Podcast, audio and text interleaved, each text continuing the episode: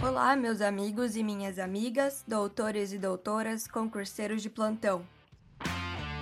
Hoje o tema da nossa conversa será juiz natural e juiz imparcial, que tem como base o artigo 5 inciso 37 da Constituição Federal, onde diz expressamente que não haverá juízo ou tribunal de exceção, bem como o inciso 53, que defende que ninguém será processado nem sentenciado senão pela autoridade competente. Através desses dois dispositivos, podemos compreender que cada crime no âmbito penal tem seu juízo pré-determinado no âmbito processual penal.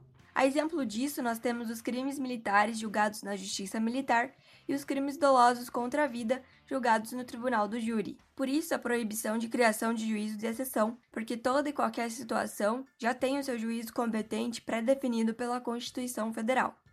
É inconstitucional a criação de um juízo que seja voltado para a resolução de um caso que já tem o seu juízo pré-definido. A exemplo disso, temos questões que o exame de ordem nos trouxe, onde era criado um tribunal para que fossem julgados casos de forma mais célere. Isso não pode ocorrer. No que tange ao juízo imparcial, temos que conversar sobre a Lei 13.964 de 2019, o pacote anticrime, que trouxe a figura do juiz das garantias. Do advento dessa lei, temos agora separadas as fases do processo também através da figura dos juízes. Sendo assim, o juiz das garantias tem o dever de zelar por todo o bom funcionamento da fase pré-processual, seja a investigação, as prisões cautelares, o recolhimento de provas, a legalidade do inquérito e afins. Já o juiz da instrução e julgamento fica responsável somente pela análise daquilo que será colhido em fase processual, prolatando então sua sentença. Temos também o juiz da execução penal, que tem a responsabilidade de analisar tudo aquilo referente aos acusados que já estão cumprindo pena, na fase de execução da pena, ou seja, ele é um juiz que age quando já ocorreu o trânsito em julgado da sentença penal condenatória. A imparcialidade surge na figura desses três juízes diferentes, porque antes quem proferia decisões na fase investigativa seria também o juiz que viria a proferir a sentença. Nesse caso, o juiz da instrução e julgamento estaria de certa forma contaminado